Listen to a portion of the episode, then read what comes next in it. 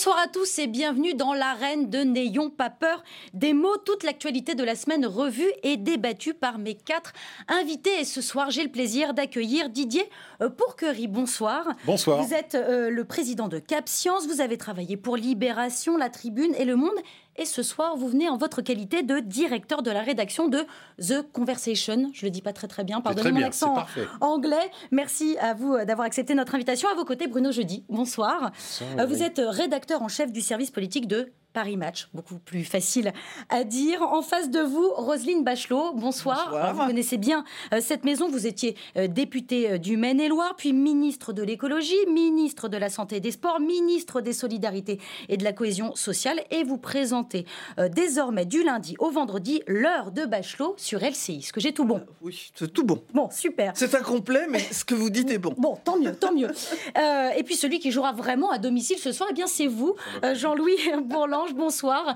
Vous êtes député Modem des Hauts-de-Seine. Bienvenue à tous les quatre. Bienvenue aussi à vous devant votre télé, devant votre téléphone, devant euh, votre écran. Vous aussi, vous participez au débat sur Twitter, at NPPM. Et voici tout de suite le euh, sommaire. C'est euh, demain, 17 novembre, que les Gilets jaunes vont exprimer leur colère un peu partout en France. Combien seront-ils? Réussiront-ils à paralyser le pays? On tentera d'évaluer l'ampleur du bololo avec mes invités.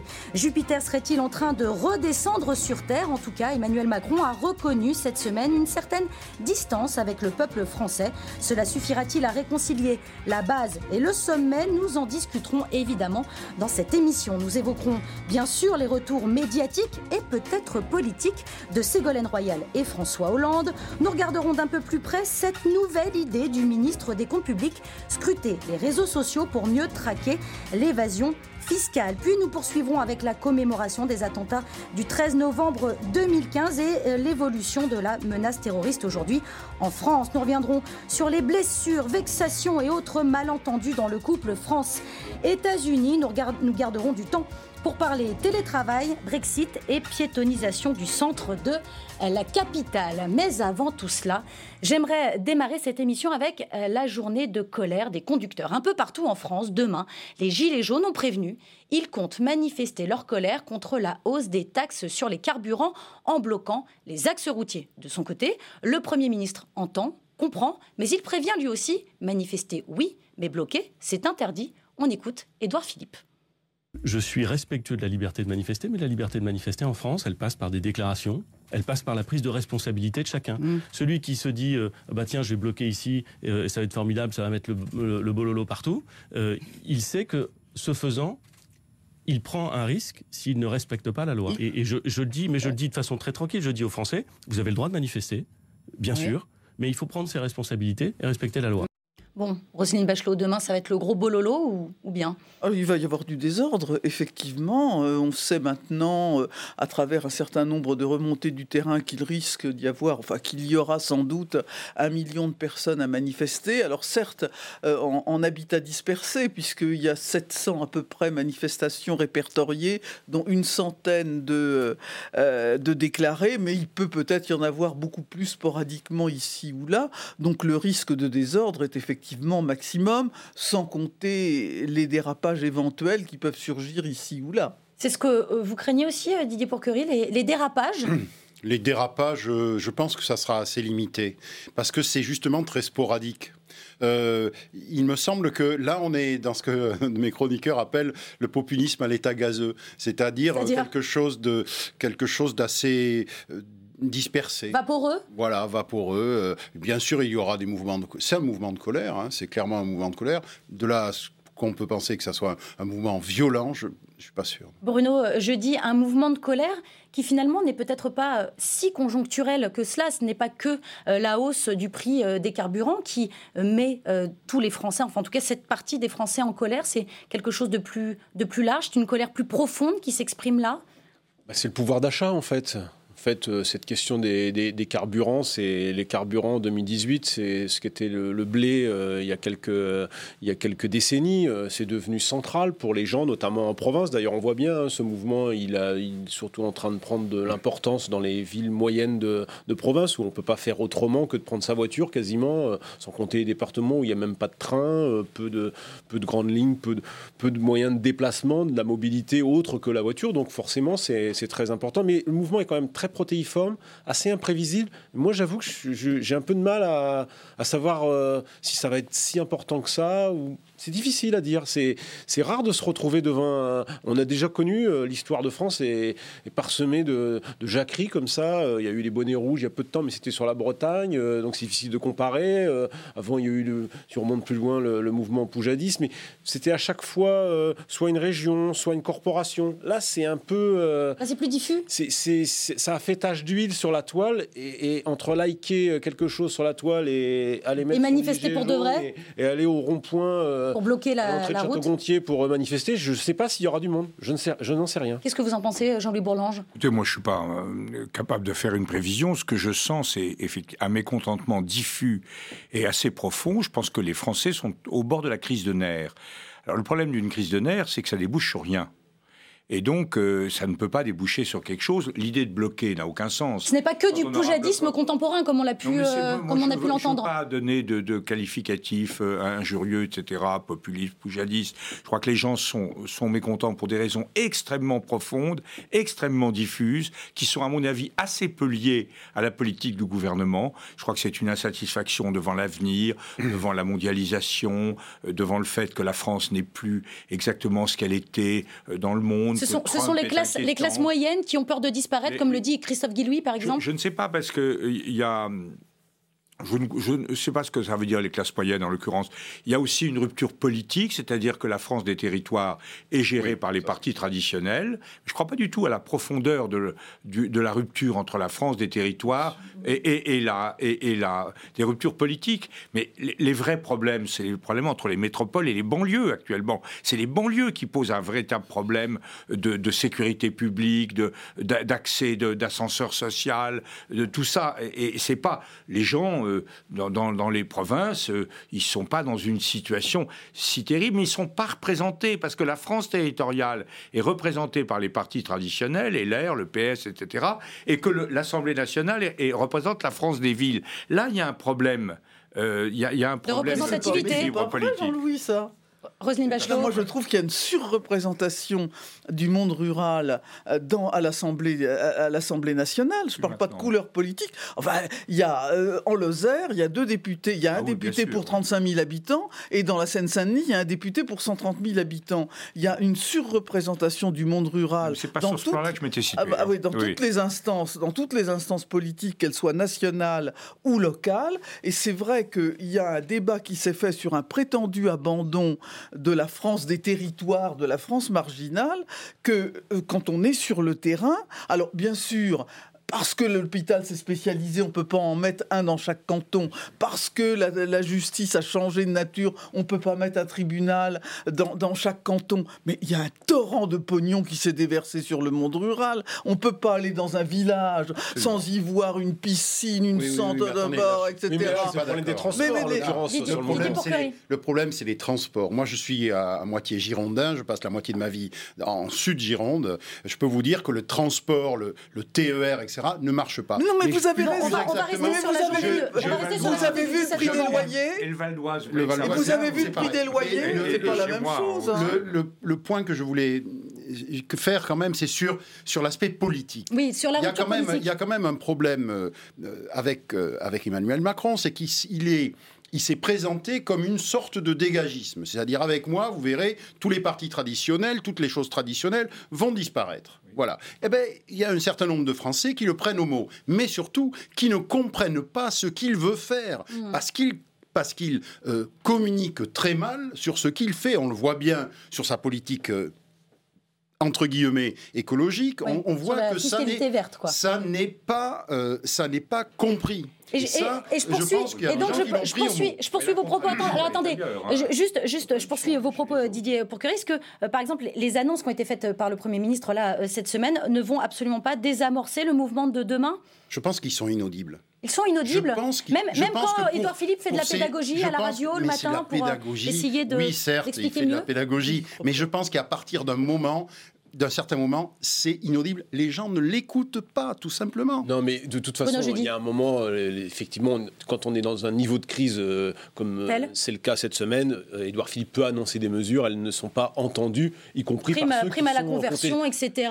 Défiscalisation non, je pense, je pense qu'il faut regarder les chiffres. C'est vrai que c'est compliqué pour les gens qui prennent leur voiture. Le prix du diesel est passé grosso modo de 1,10 euros fin 2016 à 1,50, voire même 1,57 il y a 15 jours, qu'on prévoit encore 30 ou 40 centimes de hausse euh, d'ici les trois prochaines années, et que pour les gens qui prennent leur voiture tous les jours, c'est un problème majeur. Donc mhm. effectivement, on est dans une dans une période de transition qui est difficile à gérer pour n'importe quel pouvoir, parce que si c'était un autre, il serait à peu près dans la même, dans la même situation, sauf que ça n'a pas été bien expliqué.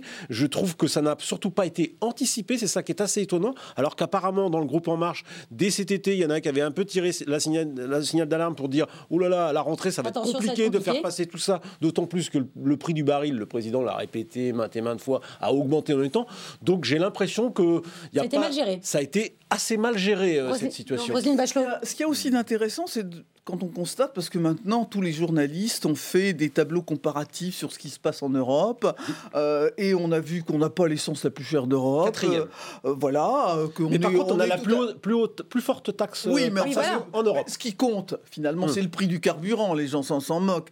ce qui compte, c'est ce que ça leur coûte un plein. À la Comme Raymond DeVos, l'essence n'augmente hum. pas. Je mets toujours 100 francs dans mon non, mais si on était dans... Oui, mais, oui, mais Rosine si on était dans la moyenne de taxation en Europe, le, prix du carburant serait moins cher. Non, mais enfin, euh, on n'est pas, euh, on n'est pas euh, étranger. Enfin, je veux dire, c'est très semblable. Mmh. Et même quand on fait un palmarès, il n'y a pas de grosse différence. Pourquoi il y a des mouvements qu'en France? Qu'est-ce qui fait que dans notre pays, il y a, y a voilà, ça c'est la France. C'est ce que vous dites, euh, Jean-Louis Bourlange. De mobilité. Pourquoi enfin, moi, je suis tout à fait d'accord avec ce que vient de dire Roselyne. Mais, et votre conclusion, c'est que ça, c'est la France. C'est comme ça. Les, le problème sont au-delà du, gazole. D'abord, le gazole, c'est quand même énorme, parce qu'il y avait un consensus national.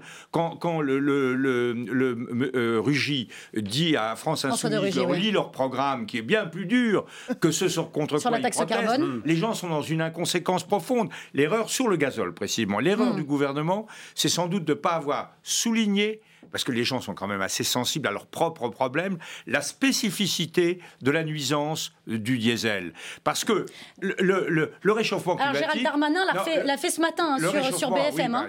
le réchauffement climatique, c'est on dit on est 1,2 de la planète, donc alors on, en prend plein la gueule, et puis en fait c'est les autres et les Chinois, etc. Tandis que là, sur le, sur le diesel, les, particules, ça tombe. Le cancer, on est tous eh entourés. alors... Hein, euh, Roselyne connaît ça mille fois mieux que moi, mais on est tous entourés eh d'une recrudescence du cancer partout. Pourquoi les élus franciliens ont-ils décidé d'arrêter d'interdire les voitures diesel anciennes comme ça, brutalement Parce qu'on sait maintenant, ce qu'on ne mesurait pas suffisamment, que c'est une cause majeure. Exactement. quand on dit le, gazole, c'est l'amiante, je ne sais pas si c'est l'amiante, mais en, tout, cas, c'est ce qu'a dit Gérald Darmanin ce matin. Massif. Il disait c'est Mais au-delà de ça, si les Français, ce que je veux dire, c'est qu'indépendamment de cette affaire-là, quand je dis c'est la France, je veux dire que la France est un pays qui est organisé comme ça. C'est un pouvoir central qui dirige tout et de temps en temps des mouvements plus ou moins des lames de fond. qui se, des lames de fond qui se produisent. Et là, le problème de Macron, euh, ça je le vis, euh, je, je, le dis depuis deux ans, c'est un problème de structuration du jeu politique. C'est-à-dire qu'on a euh, on a, elles se sont détruites, la droite, la gauche se sont complètement brisées et ça n'a pas été remplacé par des mmh. formes d'organisation politique euh, suffisantes, notamment En Marche est un parti qui est très sympathique, des gens très compétents, très dévoués, mais c'est un parti, c'est une pyramide qui repose sur la C'est un parti fantôme. Il n'y a même pas de chef aujourd'hui. Il n'y a même pas de chef dans ce parti. Mais des députés qui ne sont pas fantômes. Ils le cherchent encore. Les députés ne sont pas fantômes. Les députés sont jeunes, actifs, euh, euh, bien intentionnés, travailleurs. Moi, je suis un vieux là-dedans. Je regarde, je les regarde s'agiter, etc., avec beaucoup de sympathie. Mais euh, ils sont. Mais en revanche, ça n'est pas un parti structuré. Et moi, je crois qu'on ne qu'on ne peut pas vivre en France sans qu'il y ait une gauche qui soit réformiste, un centre, alors là on l'est, nous on occupe la case au modem, etc., le vieux truc démocrate chrétien, et un parti euh, socio-libéral. Je pense que ça c'est une majorité cohérente. Eh bien, vous faites, vous faites la transition. Vous faites la transition, Monsieur Boulanger. Ah, je vous en remercie avec le. Ben non, c'est parfait, c'est très bien, c'est très bien. Je vous donnerai un pourcentage de mon salaire. Euh, euh, vous faites la transition avec donc le, le prochain thème. Allô, la Terre, ici. Euh, Jupiter, on le disait, trop loin des Français, trop élitiste, déconnecté du peuple, enfermé dans son château élyséen, usant d'un vocabulaire souvent désuet, parfois hors du temps. Il voulait raréfier sa parole, maîtriser sa présence, et pourtant, depuis quelque temps, Emmanuel Macron est partout, euh, tout le temps, de moins en moins jupitérien et de plus en plus euh, prompt à parler de tout et n'importe quoi. Euh, Bruno, je dis, est-ce que est-ce qu'on est passé du président jupitérien au président qui part à la rencontre des gens et qui finalement part sur n'importe quel sujet pour dire un peu tout et n'importe quoi? En tous les cas, ça lui a plutôt fait du bien, j'ai l'impression, son itinérance. Il est rentré groggy, manifestement. On l'a vu sur le porte-avions, euh, un peu sonné, un peu euh, presque larmoyant. Mais il a tiré les bonnes conclusions. C'est-à-dire que, oui, effectivement, euh, des conclusions d'ailleurs que Rosine Bachelot, en tant qu'élue, a vécu ça pendant des années. Mais lui, comme il fait tout, il doit faire tout ça très très vite. Oui, effectivement, il faut de la considération pour les Français. C'est quelque chose qu'il n'avait pas avant. Il faut de la protection, il faut des solutions, pas seulement des discours. Donc, Emmanuel Macron a découvert tout ça pendant huit jours. Ça lui a plutôt fait du bien. D'ailleurs, j'ai trouvé que son intervention était plutôt réussi. L'intervention sur TF1 L'intervention sur TF1, parce que quand on prend ça, sur le les dix derniers jours, il a parlé six fois. Deux fois dans la presse régionale, une fois sur CNN, Europe 1, France 3 Régions et TF1. Il commence, il dit j'assume tout sur les carburants. Voilà, c'est encore Jupiter. Hum. Euh, sur, sur Europe 1, il descend déjà de quelques marches. Euh, on va regarder si ce qu'ils font dans les Hauts-de-France. Dans, dans, les Hauts-de-France, absolument. C'est pas mal. La on va regarder. Hein. des aides. Euh, sur France 3 Régions, après avoir déjà entendu du pays pendant 4 jours, je demande au Premier ministre de, de réfléchir sur, des mesures. Absolument. Et, mardi, mardi soir, oui, mercredi soir, alors là, c'est. C'était mercredi soir, en effet, sur TF1. Président Nounou. Je, vous, entends, je vous écoute, je vous aime, euh, pitié, donnez-moi encore un peu de temps, soyez bienveillant avec moi. C'était ça le président qu'on avait. Donc moi, ce qui m'inquiète... Donc il est descendu d'une marche. Ce qui m'inquiète un peu, c'est que d'être comme ça maintenant au bout de 18 mois, ça va être long. Euh, la suite, ça va être long. Alors, rectifier. cela étant je, le redis, c'est plutôt, il prend plutôt la bonne euh, direction maintenant. Je pense que pendant un an et demi, il s'est trompé. Il, s'était, il, il, avait complètement fait l'inverse de ce qu'il avait fait pendant sa campagne. Bienveillant pendant sa campagne, il devient, il donne, il fait la leçon à tout le monde. Le summum en pognon de dingue et euh, traverse la rue, tu trouveras, du, tu trouveras du boulot. À Jonathan, absolument. C'est peut-être vrai, mais tous les gens qui entendent ça, vous allez n'importe où en province aujourd'hui, on vous répète la phrase. Je vous rassure, même en banlieue ou même à Paris. La hein. phrase en boucle. Je trouve que voilà, il a gâché beaucoup de cartouches et, et dilapider beaucoup de carburant politique. Ah, il a dilapidé trop de carburant politique. moi, je suis euh, d'accord sur les formules. Je crois qu'il y a beaucoup de formules qui étaient inutiles et en plus qui ont été diffusées par son service. Le pognon de dingue, c'était en réunion de, réunion de travail. C'est normal qu'il dise ça en réunion de travail. oui, sauf que, ça, mais, ça a été. Mais la conseillère qui dit Ah, voilà l'idée de communication, on va dire ça à tous les Français, formidable. Alors là, non, hein, ça, ça va pas. Mais là où je suis un tout petit peu en désaccord avec vous, c'est que je crois qu'il a toujours été comme ça. Vous savez, sa campagne de premier Il a toujours été comment? Comme ça, ça veut dire quoi? Euh, Au contact. Ah. Euh, au contact. Un temps, temps, il a fait des gaffes, mais quand est-ce que sa campagne a vraiment pris un tour vraiment intéressant? Parce que pendant les, les, les, les, réunions du premier tour, il était bon, il disait son truc. Enfin, Mélenchon était très brillant. Marine Le Pen lui a un peu claqué le beignet à un moment, etc.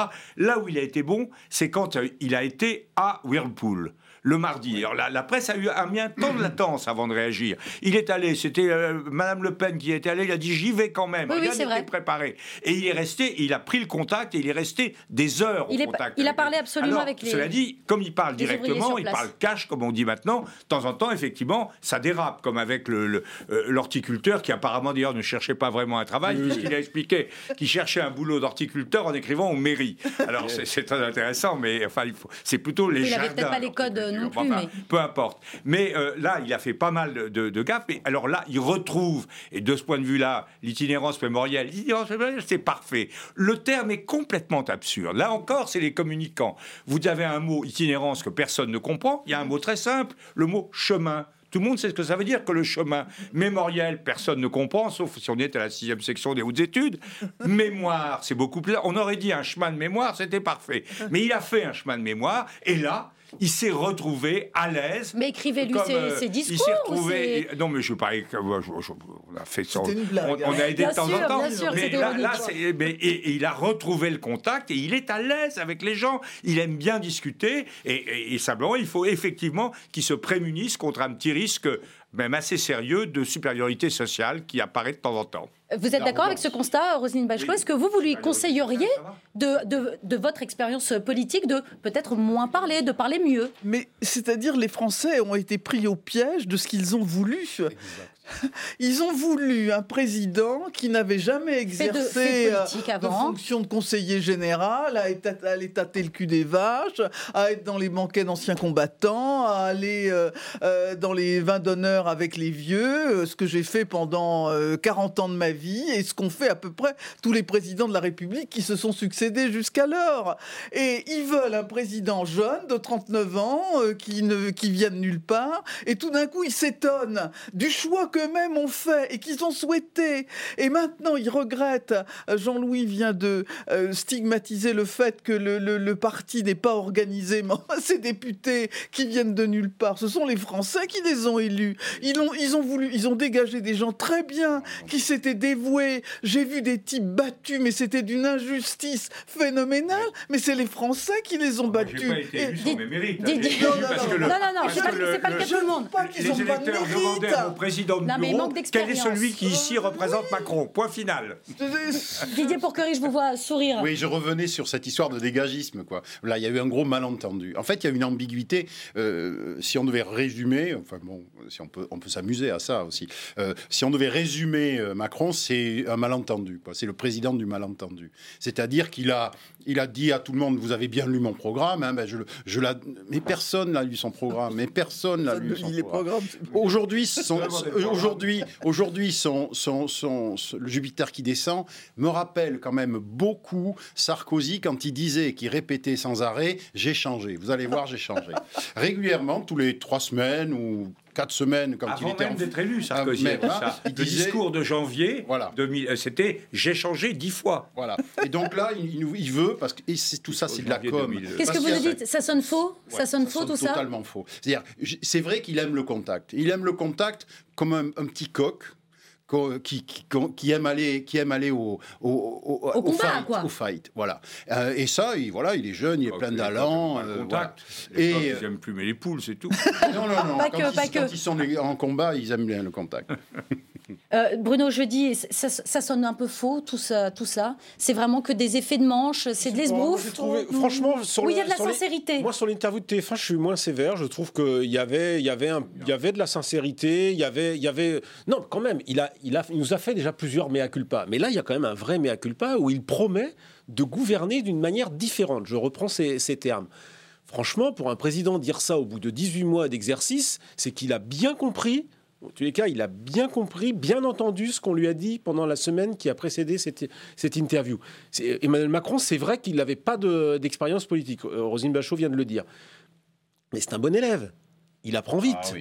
Ah euh, et donc, moi qui suis assez sceptique euh, sur, ce, sur, ce, sur cette période, je n'écarte pas qu'il puisse rebondir d'une manière ou d'une autre. après tout, on est dans une période un peu folle où, où tout est possible.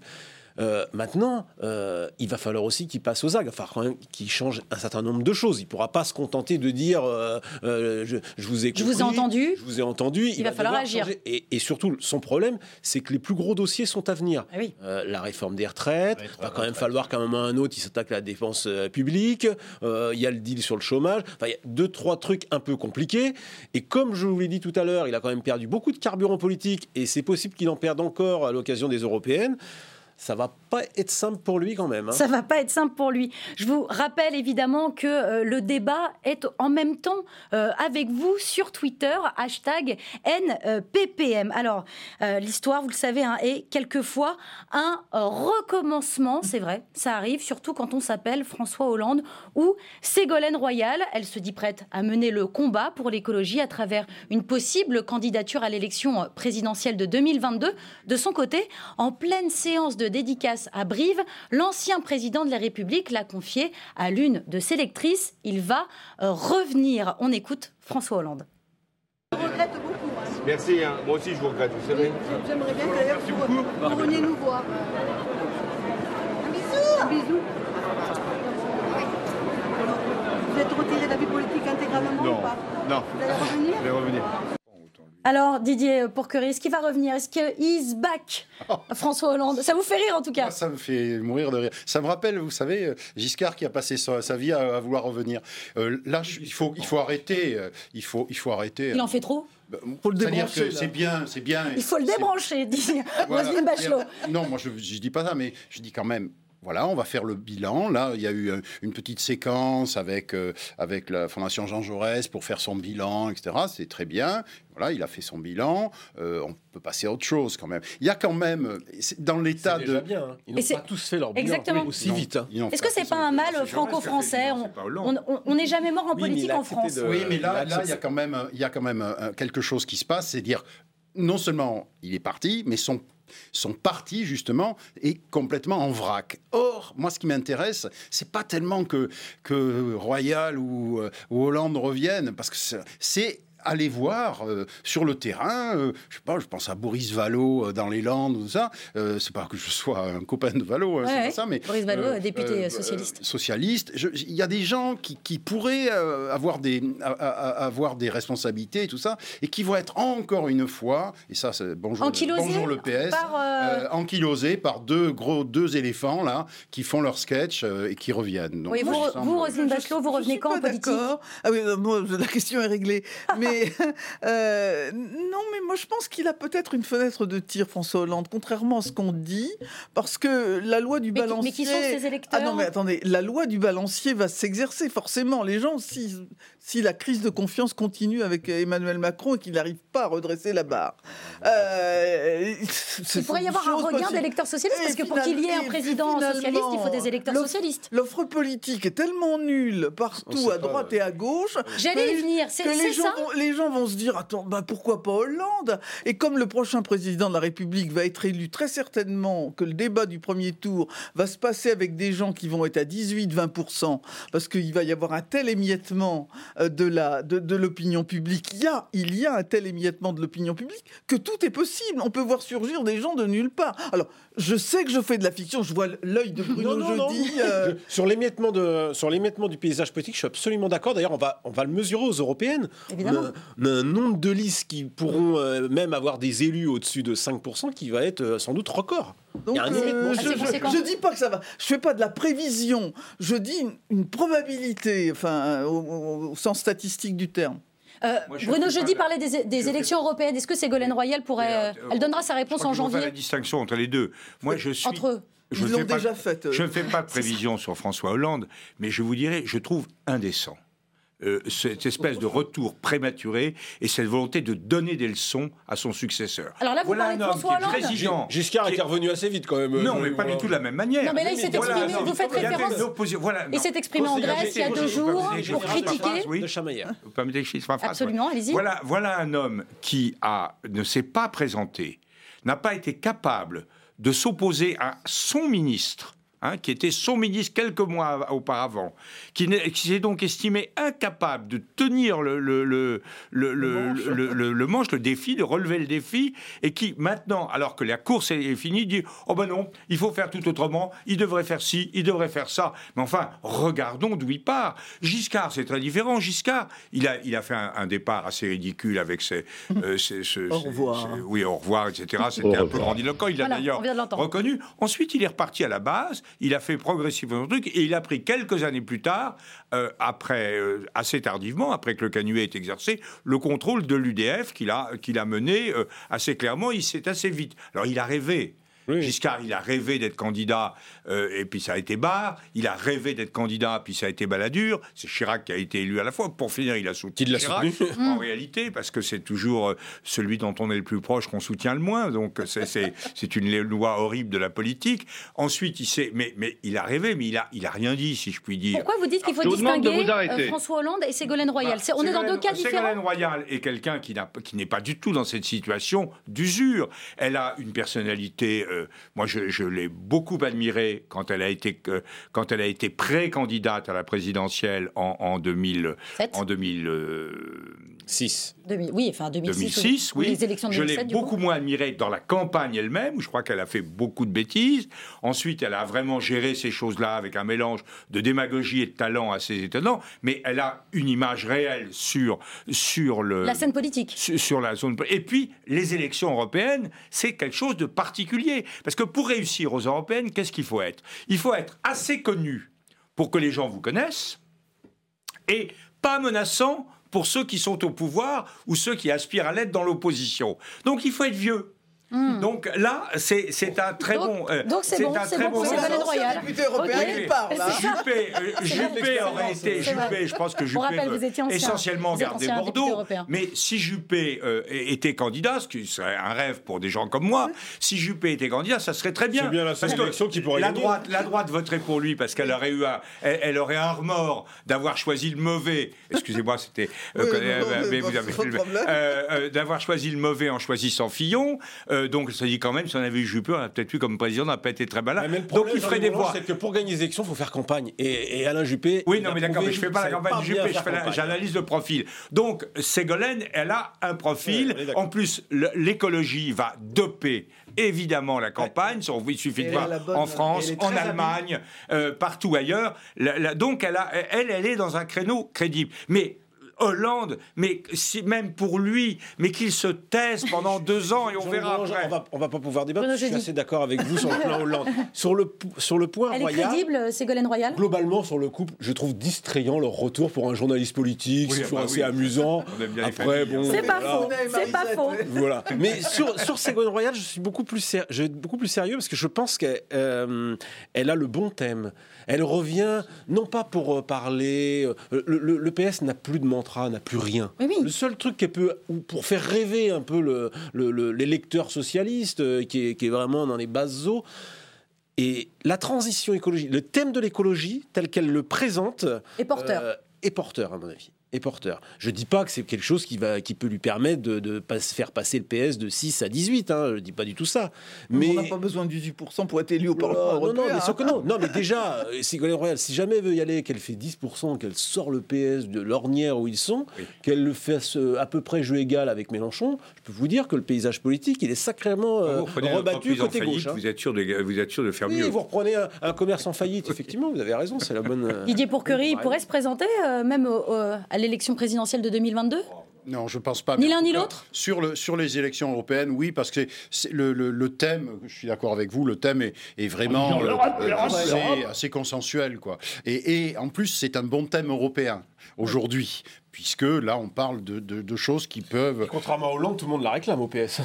et contrairement à Hollande, Oui, pour la raison que j'ai indiquée.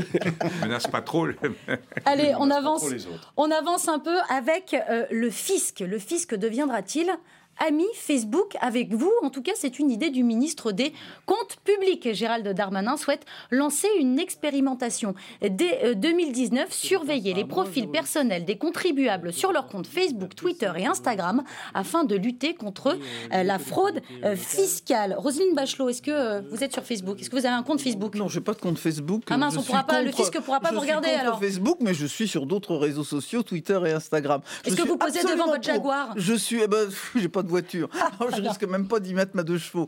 Euh, non, moi je suis absolument pour euh, cette affaire que propose Darmanin. Alors vous savez quoi? Vous savez quoi? Je, je me permets de vous couper tout de suite. Je vais vous donner une minute parce que je crois que euh, il y a quelqu'un hein, sur ce plateau qui n'est absolument pas euh, d'accord avec vous. Je me souviens plus. Il me semble que c'est vous, Jean, non, non, non, Jean-Luc je- Bollange, non? permis, Euh, Didier- merci. Voilà. Euh, Didier Pourquerie, je, je vous laisse une minute pour justement défendre cet argument. Euh, la fraude fiscale mine les finances publiques. Euh, on entre 60 et 80 milliards. Et que véritablement, tout le monde se, se met à, à vouloir combattre cette fraude fiscale. Et, et si on peut avoir des éléments qui permettent de détecter les fraudeurs, y compris sur les réseaux sociaux, pour une fois, les réseaux sociaux vont servir à quelque chose d'utile à la communauté nationale.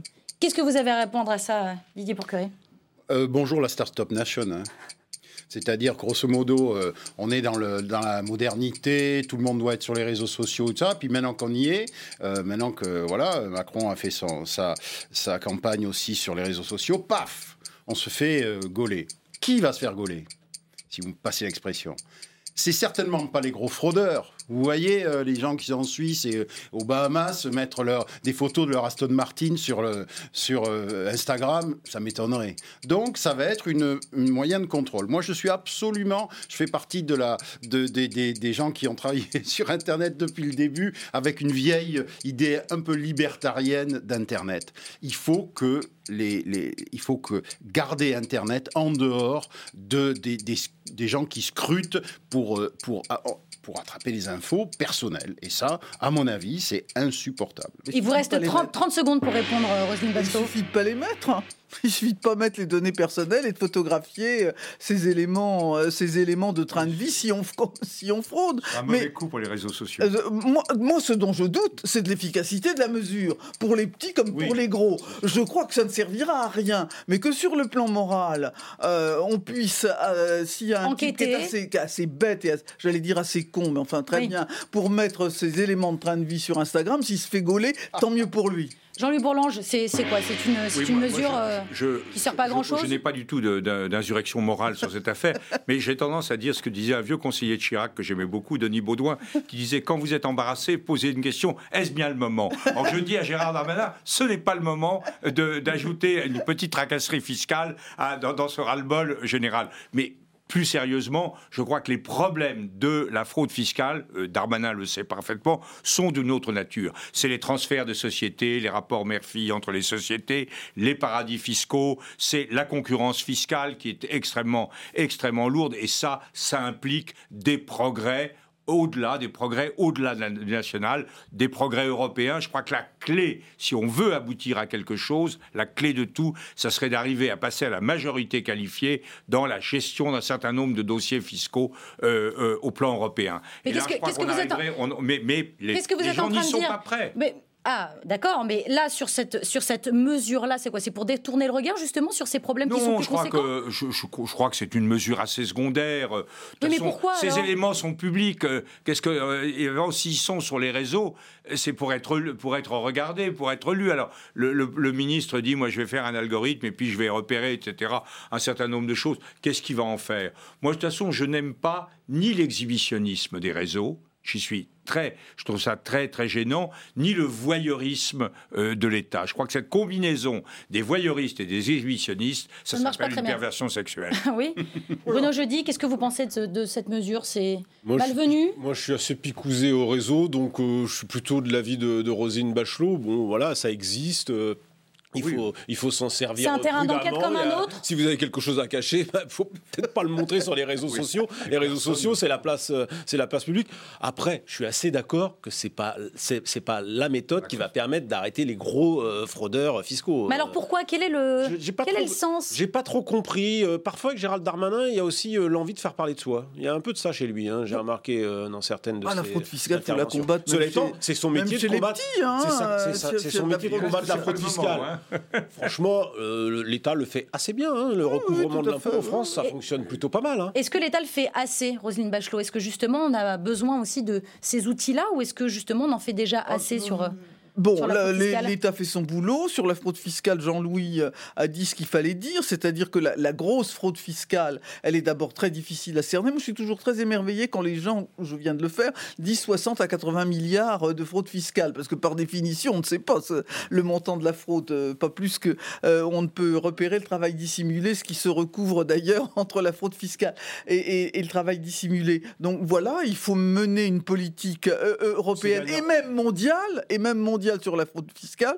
Je vois pas une volonté véritablement déclarée euh, des différents acteurs sur cette affaire. Alors à défaut, ben essayons de, ré- de récolter des miettes. Si on peut détecter un certain nombre de fraudeurs moyens et qu'on ramène, je sais pas, 3 ou 4 milliards d'euros dans les comptes de l'État et dans les caisses Ça, de l'État. hein, Oui, ah bah, Ah, écoute, on ira. écoutez, Jean-Louis, euh, Oui. on y arrive quand même. peut-être. Mais le- dernier rentre très mot. bien en France. hein. Chaque fois qu'on qu'on met en place un, un- un système de ce type-là, c'est-à-dire un système qui va scruter. De surveillance, de, surveillance.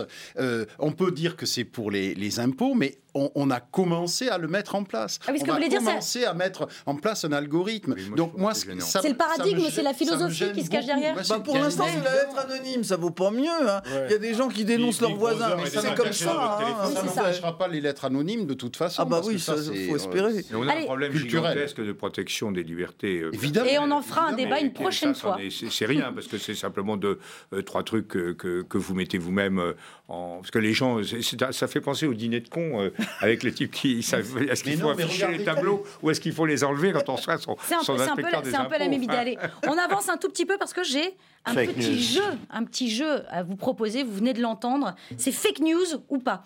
Alors vous allez tout simplement me dire si ce que je vous annonce est vrai ou faux. Et on commence tout de suite avec ce flash spécial.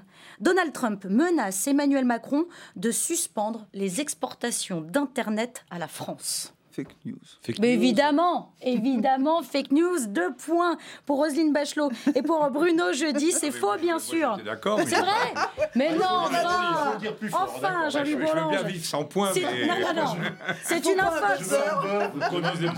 C'est vrai, il n'y a pas de buzz. Pour la prochaine fois, pour la prochaine émission. Non, c'est une infox, un tout droit sorti du Gorafi, un site euh, parodique. Alors, pas de panique, Internet est toujours là. Vous pourrez revoir cette émission sur le site lcpan.fr. Allez, on enchaîne avec une découverte, une découverte musicale, figurez-vous, euh, qu'un jeune DJ de Lyon a incorporé, samplé euh, plus, plus, précisément, quelques extraits du discours du député euh, Jean Lassalle pour en faire un tube, le tube de cet hiver. Ça, c'est vrai, ça. C'est vrai? C'est vrai? C'est vraisemblable, en tout Mais cas. Mais évidemment, c'est vrai. ben, bien sûr, bravo à vous. On l'écoute tout de suite. Maman a mis 8 jours à me mettre au monde. Et je faisais 4 kg 900, elle avait que 17 ans. J'ai jamais pu rattraper ce retard. Être ou ne pas être Voilà la vraie question. C'est pas mal, ça vous plaît, Roselyne Bachelot J'ai entendu dans l'hémicycle chanter Montagne Pyrénées. Ah oui, ah oui, c'est vrai, c'est vrai. voilà. Euh, le DJ s'appelle Théo euh, Conny et le morceau s'appelle C'est la clancha. Alors, euh, il y a même un clip hein, que vous venez de voir qui accompagne le morceau, une vidéo déjà vue plus de 100 000 fois sur Facebook. Alors, on parlait des blocages en, en début d'émission. Eh bien, figurez-vous que deux chèvres ont bloqué l'autoroute A46 pendant une heure au niveau de euh, Communet dans euh, le non, Rhône. Une chèvre qui a bloqué le métro. le métro oui, la ligne 1. La ligne 1. Ah sur la ligne 1. à Tuileries. Absolument. alors là, moi, je vous parle de l'A46. Deux chèvres avec des gilets jaunes, alors. c'est ça. Vous me piquez ma vanne. Vous me piquez la, vanne suivante. Alors, eh bien, c'est vrai, déjà. La, réponse est vraie. Elle ne, parlait, elle ne portait pas de gilets jaunes. Mais deux chèvres bloquaient tranquillement le passage sur l'autoroute. Les pompiers ont donc décidé de fermer. Pas dans le département des deux chèvres. non, absolument pas. je salue mes parents qui habitent d'ailleurs à Toire. Euh, sur euh, l'A86, elle a été fermée pendant une heure pour libérer la voie. Les chèvres sont en bonne santé et en euh, sécurité. J'ai une dernière. Nous, on les écrase. Les, non, non, non. les faisans, on les écrase. Les faisans qui traversent l'autoroute, les, gens les écrasent. Bon, alors, ce qu'il faut. C'est pas beau, hein. Ce qu'il ne faut pas faire, exactement. Allez, j'ai une dernière info, rien que pour vous. Dans un TGV, qui arrivait en gare de Lyon. Par Dieu, mardi dernier, un homme a tenté de s'immoler en s'aspergeant de rosée. C'est vrai. C'est vrai. Vous confirmez eh oui, Vous étiez là Non. Non, j'aurais aimé. en, s'aspergeant de vin rosé, de rosé. Ah ce qui ne marche pas très très bien hein, en, réalité. Alors c'est vrai. C'est vrai, euh, l'homme a, bien tenté de mettre le feu à ses vêtements qu'il avait donc imbibé de vin euh, rosé, mais ça n'a euh, pas pris. Il a été maîtrisé. rosé français? Oui. J'espère, Roselyne, j'espère. Je n'en sais rien, mais je le souhaite. Il a été maîtrisé par un policier, un militaire hors service, mais euh, présent dans euh, le train. Merci à tous les quatre pour ce petit jeu, c'était très amusant. Alors justement, on s'arrête euh, là pour les fake news et on va revenir aux choses plus sérieuses avec une date et les 130 personnes qui l'accompagneront pour toujours. Mardi dernier, 13 novembre 2018, la France rendait hommage aux 130 citoyens lâchement assassinés par des terroristes en 2015. Trois ans plus tard, de nombreuses personnalités euh, politiques se sont recueillies devant les lieux symboliques des attentats. Mais aujourd'hui, où en est la menace euh, terroriste? C'est la question à laquelle a répondu le Premier ministre. Euh, dans l'hémicycle, on écoute Édouard Philippe. Je ne dirai jamais, monsieur le député, jamais, que nous pouvons garantir aux Français le risque zéro. Ce serait absurde et surtout ce serait faux.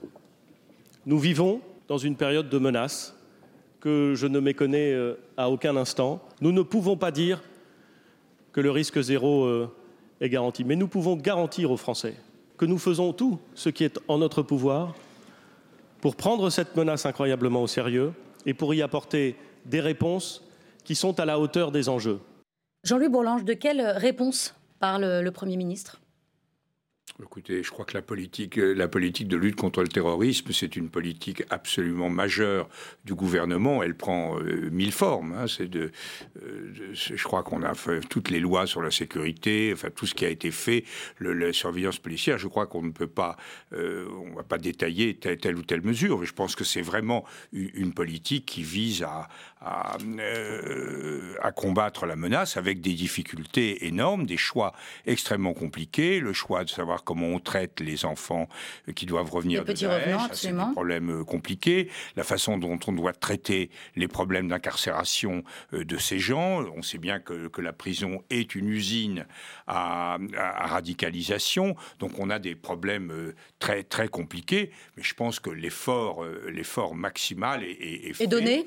Oui, je, je, mais évidemment, euh, ça n'est jamais assez, par définition, puisque, comme l'a dit le Premier ministre, on n'atteint jamais euh, l'objectif euh, complet. Donc il y a toujours une insatisfaction, une crainte profonde et, justifiée, d'autant qu'on voit bien, tout, toutes, les, toutes les enquêtes ont été faites sur ce plan-là, que tous ceux qui ont été victimes ou ou informés directement ou concernés directement sont traumatisés à vie.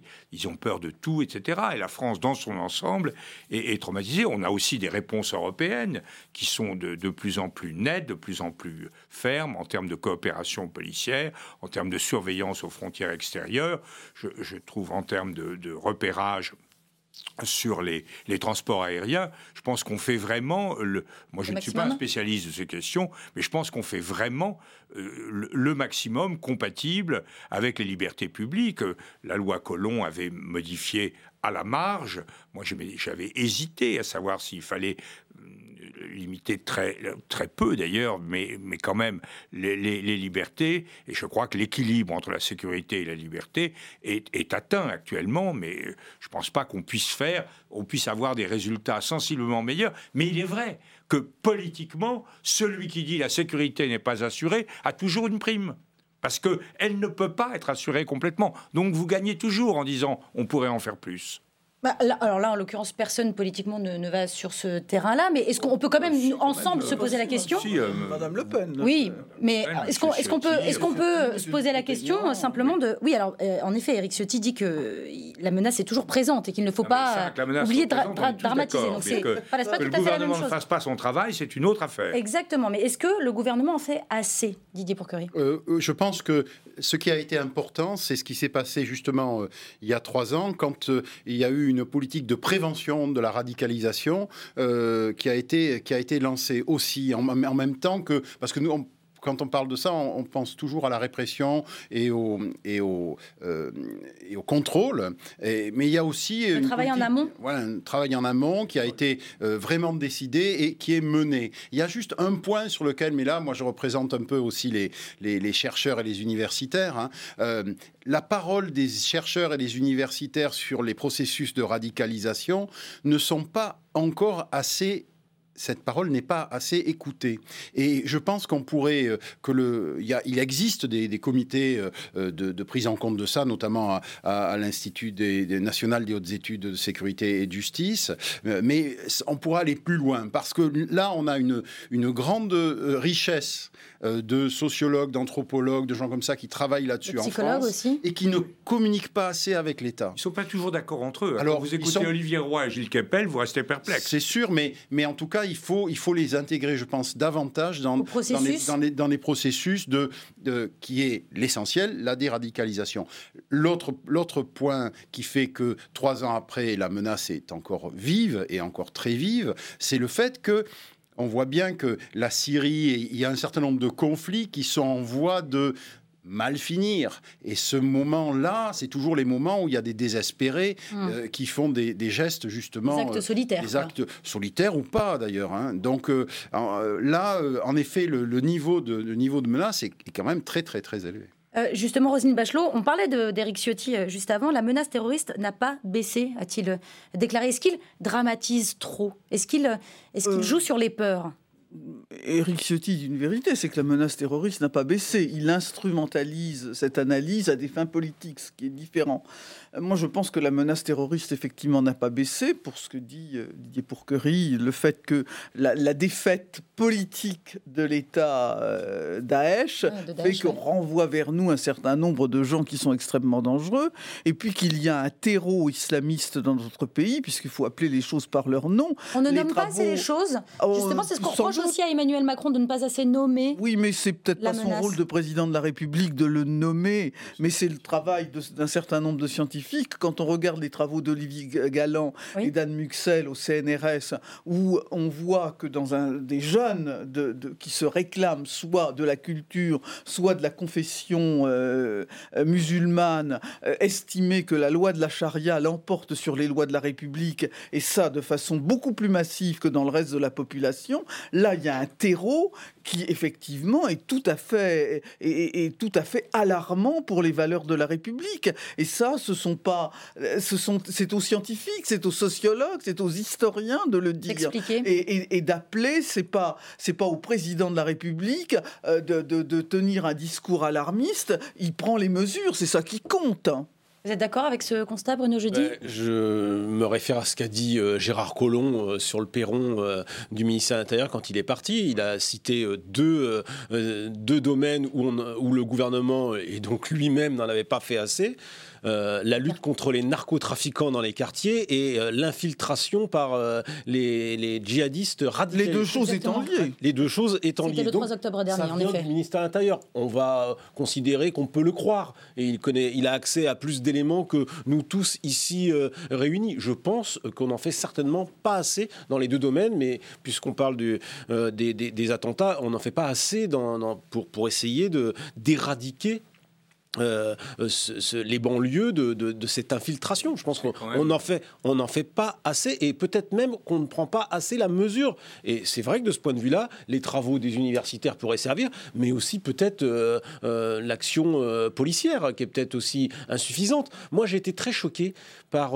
j'ai trouvé qu'il y avait de la désinvolture de la part d'Emmanuel Macron lorsqu'il a parlé, lorsqu'il a reçu le, le rapport de Jean-Louis Borloo je trouvais que c'était vraiment très désinvolte la façon dont mhm. il a traité cette affaire des banlieues. Et dans cette affaire des banlieues, il y a cette question. Je trouve que, voilà, on peut dire euh, Borloo ceci, Borloo cela, peut-être que ça coûte cher, peut-être qu'il n'en a pas fait assez, peut-être qu'il n'a pas pris la mesure de tout. Mais on aurait dû Mais quand même, en face, qu'est-ce qu'on a proposé En face, qu'est-ce qu'il y a eu? On a eu un clown qui a fait euh, euh, sur la scène, là, qui a, fait un, espèce de numéro. Je ne parle pas du président, je parle de le monsieur qui faisait le monsieur loyal ce jour-là. Je trouve que ce jour-là, il y avait beaucoup de désinvolture sur une question centrale. Je crois, euh, je, dire un mot je, crois quand même que le, quand on dit pas assez, il faut savoir de quoi on parle, parce que je crois qu'on en fait beaucoup sur le plan policier. Euh, bien sûr qu'on pourrait faire mieux. Le pas assez. Il va y avoir des postes aussi dégagés en plus. Les études, postes. effectivement. Euh, Roselyne a cité celle de, de, et de Muxel.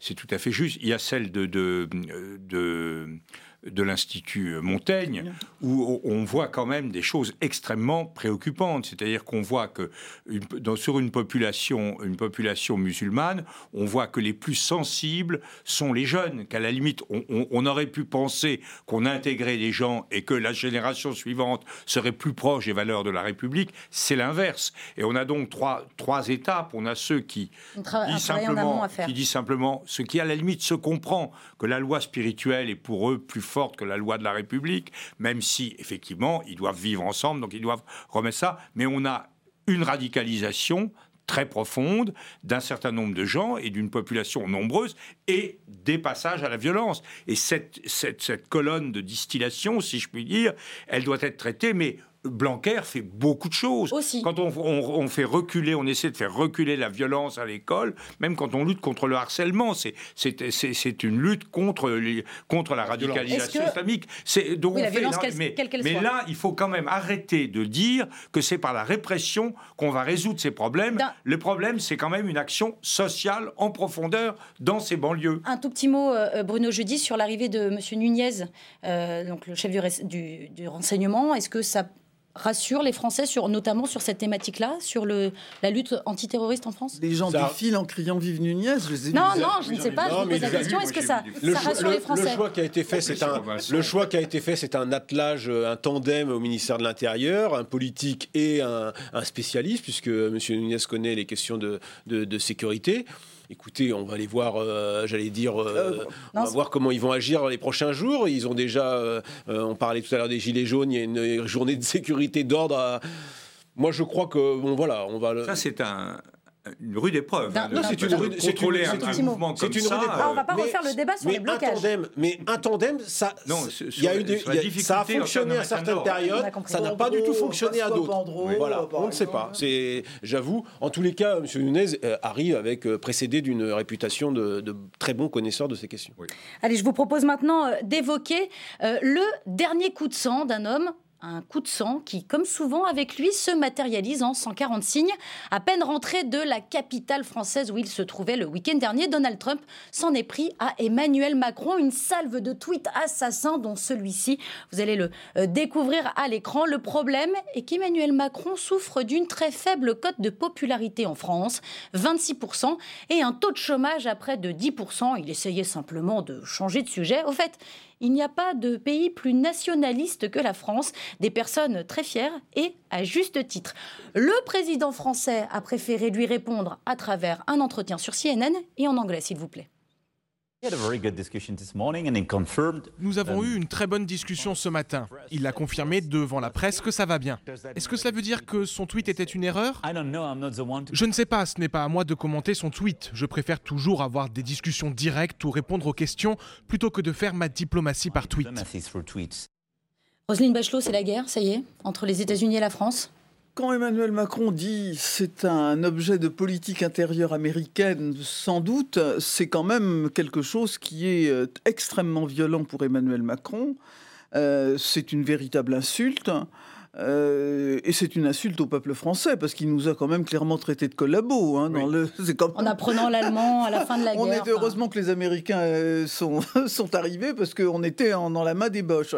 Non, vraiment, euh, quand on décode le, discours de Trump, moi, je, dire, suis la, la fille de, de, de, deux résistants. Quand j'ai entendu certains membres de mon ex-famille politique défendre Trump plutôt qu'Emmanuel Macron, je me suis dit, est-ce que la haine en politique l'emporte sur, le bon sens et le sens de l'histoire. J'ai été véritablement horrifié. Touché. Euh, ah, j'ai été touché, mais euh, j'ai été au bord des larmes. Je me suis dit, est-ce qu'à un moment, on peut pas laisser ces haines recuites, ce, ce, combat politique, pour dire que ce qu'a ce dit M. Trump est absolument euh, inacceptable, hmm. inacceptable. Fake news. Fake news.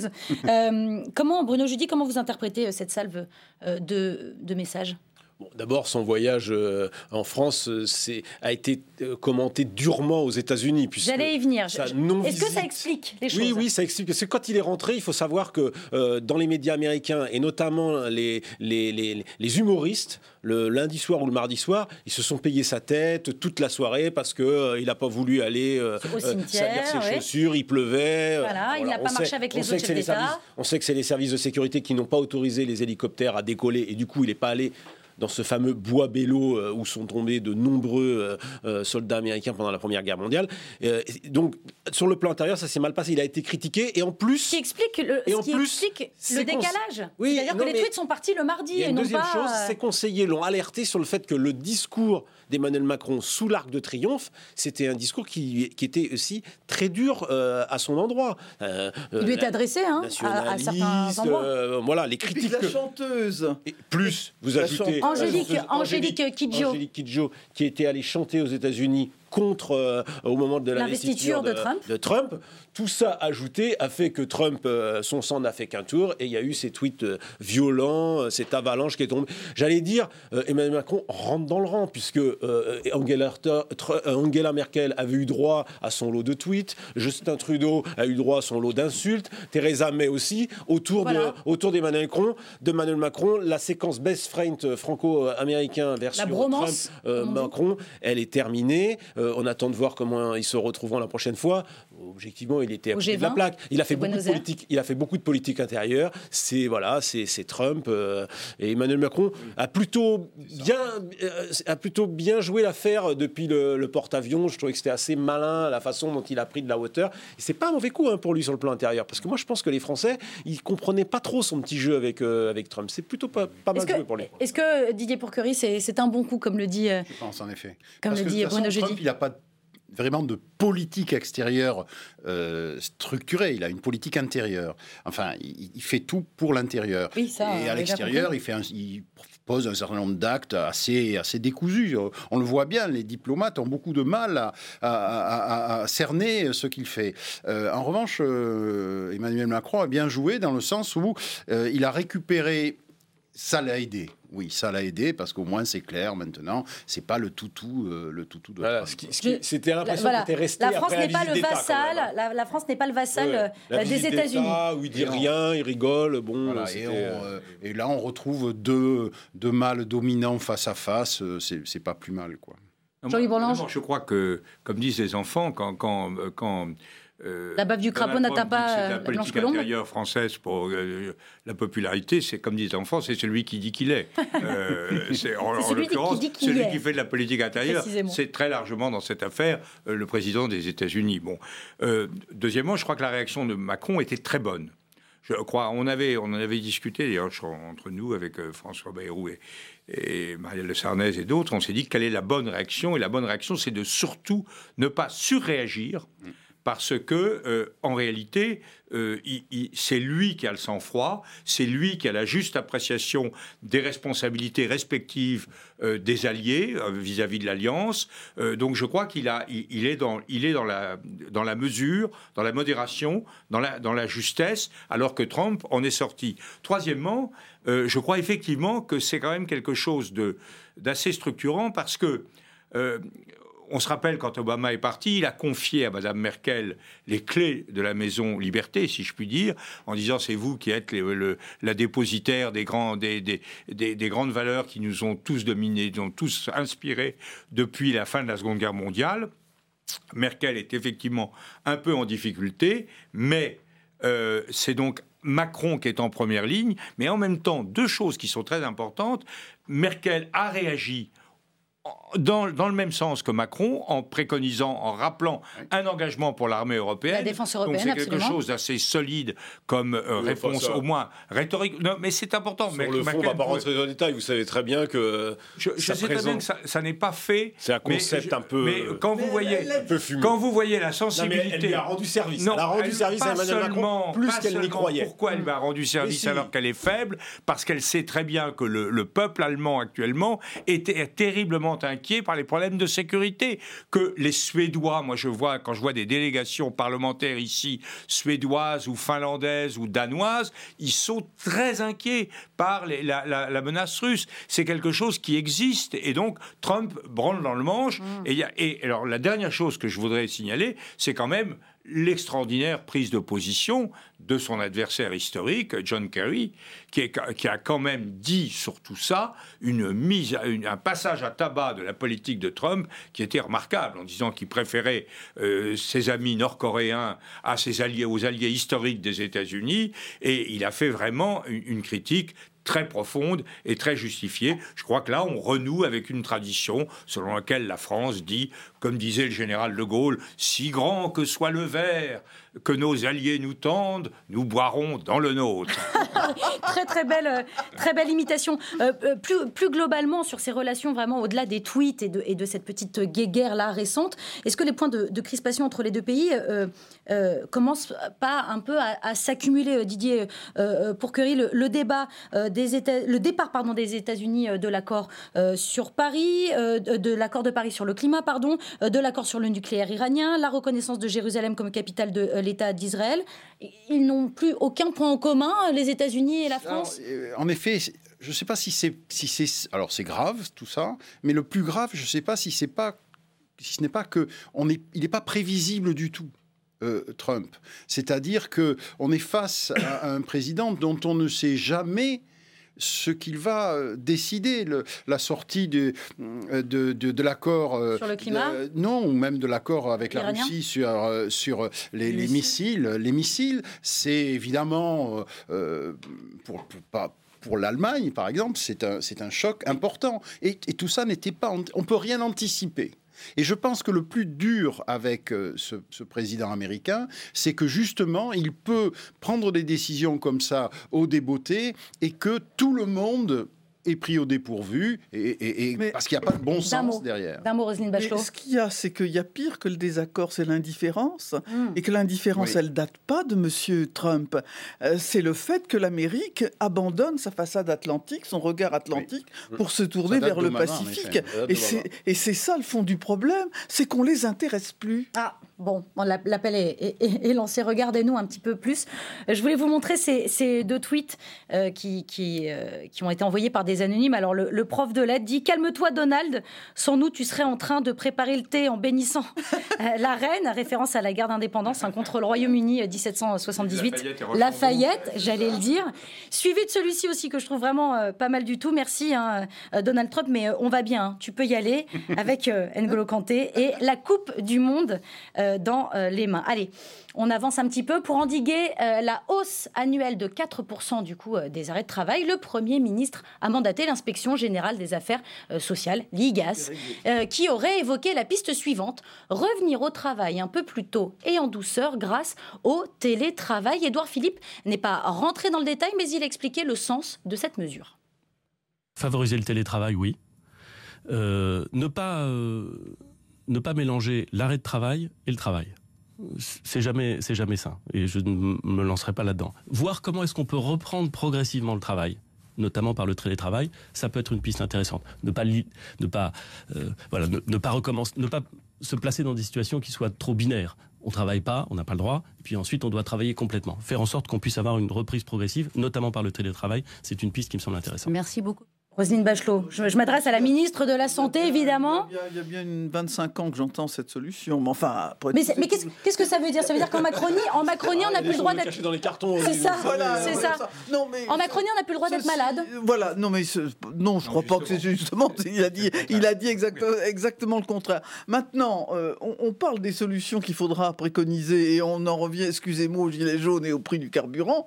Euh, c'est vrai que la diffusion du télétravail pour des tas de raisons de, changement de société. Non, mais enfin, c'est quelque chose qu'il faut promouvoir. Est-ce que c'est la solution euh, à, au moindre arrêt maladie? C'est là que j'ai des doutes. C'est une honte totale. Alors, voilà, c'est ça. une honte totale. Moi, ça me rappelle, il se trouve que ma, grand, ma grand-mère était ouvrière en usine euh, dans, en Dordogne, dans un... Et, et, et, quand elle était enceinte, elle a été enceinte quatre fois, son, son, son, et elle était elle était fatiguée, et donc son patron tendait un grand fil et, lui installait sa machine à coudre euh, chez elle. Parce qu'il y avait un village ouvrier autour de l'usine. Et, m'a, et ça, ça m'a fait penser à ça. Et là, je me suis dit, surtout qu'en plus, le télétravail, c'est pas juste une solution miracle. Moi, je le sais bien, dans mon entreprise, dans ma start-up, il y a, on, fait du télétravail. Mais au bout d'un moment, c'est pas supportable. Ça demande, c'est vraiment, c'est à gérer avec beaucoup d'attention, le télétravail. C'est pas juste une, une solution magique. Et, et dans cette affaire-là. solution de transition. L'arrêt de travail est terminé. Bon, ça peut se comprendre, mais c'est assez difficile à mettre décider, en œuvre. Qui va décider? Encore une fois, on va, dire, on, va dire, aux, on, va dire aux entreprises, euh, et finalement, à la fin, c'est les entreprises qui vont payer. Alors c'est ça, c'est ça qu'on veut. il y a quand même, ça pose beaucoup plus de questions que ça ne donne de solutions. Je voulais, je voulais vous montrer euh, ces chiffres, euh, puisque le télétravail, hein, la méthode fait des émules. 16,7% des Français télétravaillent plus d'une journée par semaine, 41% des salariés veulent adopter le télétravail à plein temps. et 5,5, c'est le nombre de jours d'arrêt de travail en moins par télétravailleur. Qu'est-ce que ça vous évoque cette mesure Ça se développe d'autant plus que dans la, la loi travail, il y a eu des dispositions qui ont été prises pour favoriser justement exactement pour le rendre le rendre télétravail. donc on voit ça, ça, progresse hein, et, ça va progresser de, de plus en plus. Est-ce que c'est la solution euh, pour endiguer les arrêts maladie? J'en doute un peu parce que je pense que c'est assez compliqué à mettre en œuvre. Euh, la, la, frontière entre la reprise partielle du travail, euh, la non reprise, Enfin, c'est assez, assez, compliqué euh, à mettre en œuvre, même si sur le papier, dit comme ça par le Premier ministre, un matin, on se dit, tiens, c'est peut-être pas si peut pas si ballot que ça. Et puis, en fait, dans le détail, je pense que ce sera difficile à mettre en œuvre. C'est la même chose que, les, que le, le fait d'aller de, de, contre la fraude fiscale en allant sur les, sur les réseaux sociaux. C'est voilà, on fait des, on fait des petites annonces comme ça qui ont l'air modernes, qui ont l'air un peu, un peu numériques, euh, et, puis euh, ça va résoudre les problèmes. Vous dites qu'en fait ça... va contraindre les gens à, revenir plus tôt travailler, ou en tout cas les entreprises pourront oh, mieux surveiller?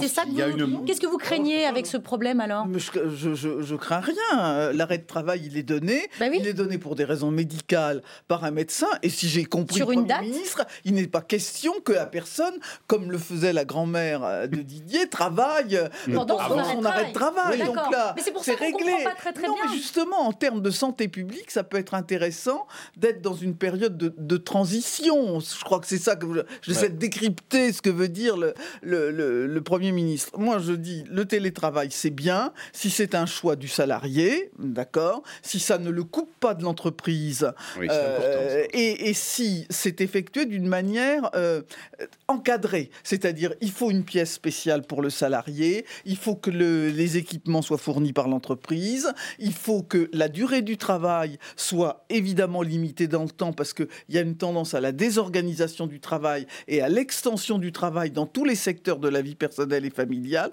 On connaît les avantages et les difficultés du télétravail. Tout ça, ça doit être fait d'une manière euh, ordonnée. Bon, voilà. Et c'est pour ça que, puisque c'est fait d'une manière ordonnée, je doute que ça puisse être une période de transition. Un passage entre, l'arrêt de travail, et la reprise du travail. Et la reprise du travail. Parce que c'est tellement court qu'on ne peut pas justement ordonner le télétravail comme il doit l'être. Éclairez-nous, euh, Jean-Louis Bourlange. Je ne veux pas vous éclairer du tout. Je crois que le, c'est dommage. sûr que le télétravail se développe. Se développera avec les technologies dont on dispose actuellement, ce serait inimaginable qu'il en, qu'il en fût autrement. Donc on va avoir ça. Alors il faut certainement l'encadrer. C'est pas évident ce que vient de dire Roselyne, c'est très juste, mais c'est pas évident parce que par définition, le télétravail, c'est l'introduction de tout un ensemble de souplesse, de flexibilité. Vous travaillez quand vous pouvez. Vous êtes chez vous. Bon, à un moment, vous avez vos mômes qui vous empêchent de travailler. À un moment, vous les avez plus et vous choisissez. Bon, donc c'est assez, assez difficile. Une chose est certaine, c'est que si vous mélangez ça, et ça, le Premier ministre l'a dit clairement, hein, ne lui faisons pas un faux procès. Si vous mélangez ça avec la question de l'arrêt euh, de l'arrêt de travail, euh, alors là, vous êtes mort. Donc moi, j'aurais tendance à dire, j'aurais tendance à dire du télétravail ce que Chirac disait de la réforme administrative il est à l'ordre du jour et elle y restera. Très bien, euh, très bien. C'est ça, c'est ça. L'émission de citations. de me laisser parler. ah voilà, et on vient d'entendre évidemment Jacques Chirac. Je vous rappelle évidemment que cette émission est interactive et euh, vous retrouvez euh, le débat aussi sur Twitter. Vous pouvez communiquer avec nous hashtag NPPM. Alors je vous propose maintenant un petit détour par le euh, Royaume-Uni où les ministres démissionnent les uns après les autres. Même le ministre chargé du divorce avec l'Union européenne a jeté l'éponge. Euh, Theresa May a, donné une conférence de presse hier soir, mais juste avant, dans la journée, elle a pourtant présenté au Parlement britannique son projet d'accord sur le Brexit. On écoute la première ministre. Monsieur le Président, ce dont nous sommes convenus mercredi n'est pas l'accord final. Il s'agit d'un projet de traité, ce qui signifie que nous quitterons l'Union européenne d'une manière harmonieuse et ordonnée le 29 mars 2019. Cela établit le cadre d'une relation future qui sert l'intérêt national. Cet accord nous permet de reprendre le contrôle de nos frontières, de nos lois et de notre argent.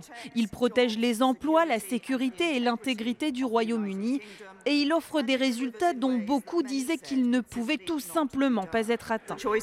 Le choix est clair. Nous pouvons choisir de partir sans accord, risquer qu'il n'y ait pas de Brexit du tout.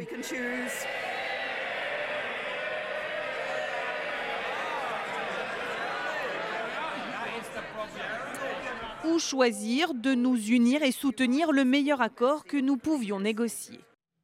Jean-Louis Bourlange, est-ce que c'est vraiment le meilleur accord possible? Oui, ça, je crois que c'est le seul accord possible. Sinon, il n'y a pas d'accord. De toute façon, on le sait depuis le début. Le problème, le problème des Britanniques, c'est que leur intérêt fondamental, c'est d'avoir un accord où, la situation soit aussi peu différente de ce qu'elle était antérieurement.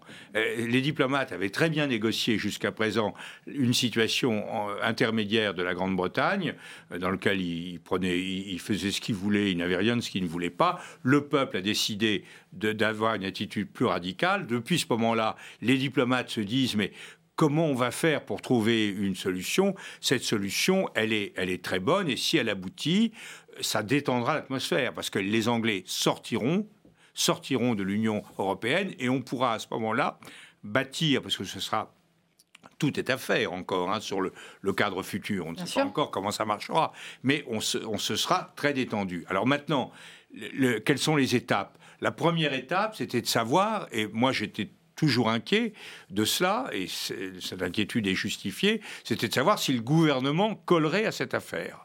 Manifestement, il y a eu un désaccord dans le gouvernement et c'est donc renvoyé à Westminster. C'est un peu comme la CED, la Communauté européenne de défense en 54.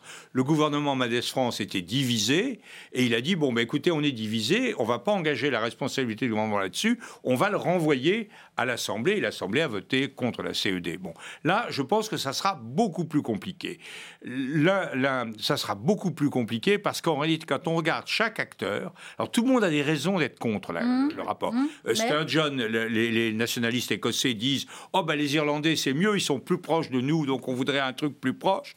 Les, les Dominic Grieve, ceux qui sont les, les anti-brexiteurs, mais modérés, prêts à un accord, disent c'est trop loin, etc. C'est pas ce que nous voulons. Les, les, euh, les, brexiteurs durs n'en veulent pas. En même temps, on voit bien que euh, euh, Gove, le, le, principal, le, le, le brexiteur le plus stratège, sans doute, jusqu'à présent, il est resté dans le gouvernement. Ça va sans doute être une, un, élément décisif. Moi, je crois que, en réalité, quand on regarde tous les acteurs, c'est comme disait mon collègue Holroyd, on discutait de ça l'autre jour, mais il connaît très très bien la situation, étant à moitié britannique et député des Français de, Grande-Bretagne, et il, disait, en réalité, chaque acteur, personne n'est satisfait, mais chaque acteur a peur que l'échec ne le mette dans une situation différente. Mais ce qui va dominer, c'est la politique intérieure britannique et rien d'autre. Est-ce que vous faites le même constat, Didier Porquerie Exactement, parce que et en plus, alors vous n'avez pas parlé de, de Corbyn, oui, qui qui, qui euh, joue euh, l'hypothèse de, de, de bah, bien sûr de, nouveau de nouvelle élection. C'est ce qu'il c'est ce qu'il veut absolument. C'est ce qu'il vise, oui, bien euh, sûr. Les nouvelle... ne veulent pas, donc ah bah. par définition. Voilà, exactement. Donc tout ça, tout ça est une, donne donne une image de situation totalement bloquée. Écoutez, moi, il y a un point quand même que je voudrais juste souligner, c'est elle, est, elle, est, courageuse, Theresa May. Elle n'abdiquera pas, pour reprendre un terme cher au, Royaume-Uni. Elle, elle, tient le coup. Et Enfin, Contre sa famille politique. elle, elle, a, elle, m'étonne parce que je pensais pas qu'elle serait aussi euh, aussi résiliente là-dessus. C'est l'intérêt du Roselyne, Roselyne Bachelot, elle vous impressionne aussi. Euh, exactement. Elle vous impressionne aussi, Theresa May. Elle est impressionnante. Dans sa il, y conduite il y a beaucoup d'hommes politiques qui sont résilients. C'est à quel moment on est dans la résilience, à quel moment on est dans l'entêtement? C'est toujours le problème. C'est toujours le problème en politique. Mais véritablement, ce que je trouve fascinant, le peuple britannique est un, grand peuple, il a une histoire, il a une identité. Et depuis un an, enfin, l'histoire britannique ne tourne qu'autour de ça. Il ne parle que de ça. Chacun a, des Britanniques. Maintenant, on a tous un membre de sa famille en, Grande-Bretagne. véritablement, la, société britannique est fracturée. On ne s'occupe plus du reste. On ne s'occupe plus de, de, de, de politique sociale. Le pays est littéralement paralysé. Il est paralysé moralement et il est paralysé opérationnellement c'est un véritable drame qui se joue et personne ne peut s'en réjouir. Et, les entreprises, par exemple les usines BMW euh, qui sont en, Grande-Bretagne, commencent à réduire leurs importations ah et commencent à faire des, à faire des hypothèses, des hypothèses catastrophiques. Le ministère de la Santé britannique, le ministre vient d'annoncer qu'il y, allait avoir un problème de médicaments. Les radiothérapeutes ont découvert que pour importer des produits radioactifs, que pour importer des produits radioactifs, ils étaient couverts par le traité Euratom et qu'il fallait renégocier le traité Euratom et qu'il faut plusieurs mois. Euh, tout d'un coup, les radiothérapeutes vont pouvoir soigner leurs malades atteints de cancer. on parlait aussi. Euh, avant, euh, le cadre actuel. On, parlait du, du, secteur économique. C'est peut-être le, le, seul secteur sur lequel Theresa May peut s'appuyer aujourd'hui? Oui, c'est pour Theresa May, la situation est quand même compliquée. selon le, je disais, il y, a un, mot de Donald Tusk qui dit que c'est un accord perdant-perdant. Je, crois que les Anglais sont vraiment dans une situation. Les accords perdant-perdant. Oui, mais là pour le coup, ah, là, pour, là pour le coup, c'est les Anglais qui vont euh, qui vont payer. Euh, qui vont payer. Euh, tout, j'adore tout ce qui a été dit. Je, trouve qu'il y a un personnage qui peut tirer son épingle du jeu paradoxalement puisque il, sa patience et c'est le, commi, enfin, le commissaire, je ne sais pas s'il est commissaire enfin Michel Barnier, qui, est en charge. Il est assez remarquable. Il n'est pas commissaire, il est carrément au-dessus. il est carrément au-dessus. Et, comme, il a des ambitions pour la prochaine mandature européenne, il, peut tirer un, peu euh, son épingle du jeu. Son épingle du jeu de ce, ce difficile dossier sur lequel les Européens, pour le coup, et c'est ah assez rare, sont unis. C'est-à-dire que les autres sont ah unis euh, face à la demande euh, britannique. Ben, c'est pas États de cette charge. Si les gens, on lit un peu, on lit souvent hein, dans tous les articles qui qui, sortent depuis, euh, depuis hier notamment, si les gens avaient su tout ça il y a deux ans, ils auraient voté pour rester dans l'Union européenne. Vous êtes d'accord avec ça Jean-Louis Rosine Bachelot euh, oui, c'est-à-dire qu'il y a eu une campagne qui a été faite sur la tromperie, qu'on ait finalement persuadé l'ouvrier au chômage de Birmingham que c'était son intérêt euh, de voter pour euh, des Brexiteurs qui avaient une solution ultralibérale, qui voulaient mettre au panier les petites lois sociales qui existent au niveau européen pour faire de leur pays une plateforme complètement dérégulée. Alors vraiment, on se dit mais qu'est-ce qui s'est passé? C'est-à-dire que les gens qui avaient intérêt au Brexit ont voté euh, euh, pour le maintien dans l'Union et les gens qui, n'y avaient pas intérêt ont voté massivement pour quitter l'Union. On se dit, mais on, est fou, on marche, sur, la tête. il y a eu beaucoup de fake news. oui, mais voilà, justement. De, faux chiffres sur, sur ce que pouvait gagner euh, la Grande-Bretagne, qu'avec ça, on pourrait payer une politique de santé, etc. Voilà, et finalement, non. La campagne, je vous ai compris. On va s'arrêter là, malheureusement, pour, pour ce débat, parce que je vous propose de monter tous ensemble, tous les cinq, dans l'Eurostar, pour rejoindre Paris. Et ce tout dernier projet pensé par la maire de la capitale. Après les berges de la Seine, Anne Hidalgo voudrait rendre piéton le centre historique de Paris, soit les quatre premiers arrondissements. A-t-on appris mercredi soir une idée euh, qui s'inscrirait dans une prochaine mandature pour Anne Hidalgo C'est tout simplement aller dans le sens euh, de l'histoire. Didier Pourquerie, est-ce que c'est ça le sens de l'histoire C'est la piétonisation euh, Le sens de l'histoire, il se trouve qu'on vient de publier un papier d'un historien de, Paris-Nanterre qui rappelle qu'en 1790, il y a eu un citoyen, un bourgeois, qui avait d'ailleurs un carrosse, qui a fait paraître un pamphlet de 16 pages qui s'appelait, je le cite, Pétition d'un citoyen euh, ou motion contre les carrosses et les cabriolets. Et, il parlait de voitures homicides parce que non seulement ça bloquait tout, rappelez-vous euh, les embarras de Paris de Boileau, euh, non seulement ça bloquait tout, il mais pas de code de la euh, route, donc il y avait des accidents. Il, s'appuyait là-dessus sur euh, la Déclaration des droits de l'homme qui venait juste d'être d'être d'être proclamée.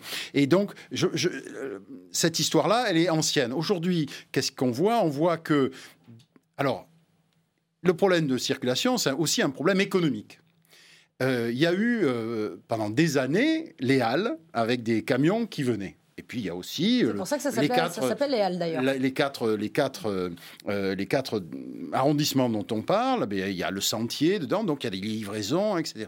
Or, on voit que de plus en plus euh, l'aspect industriel, l'aspect livraison et tout ça est en train de partir du, de l'hypercentre de Paris. Moi, je suis totalement pour le fait qu'on le piétonise parce que ça forcera ça forcera euh, les, élus euh, et, les responsables d'Île-de-France à retravailler vraiment sur les transports en commun et, et, des initiatives et des alternatives de transport intéressantes. C'est la bonne méthode, Jean-Louis Bourlange? On force on force les gens, du coup, on les contraint Moi, je crois que c'est depuis, euh, toujours. Je suis opposé à la politique qui menée par la mairie de Paris, qui est une politique qui consiste à raréfier la possibilité de, de circulation en voiture automobile sans en réalité la compléter ou la compenser par quoi que ce soit.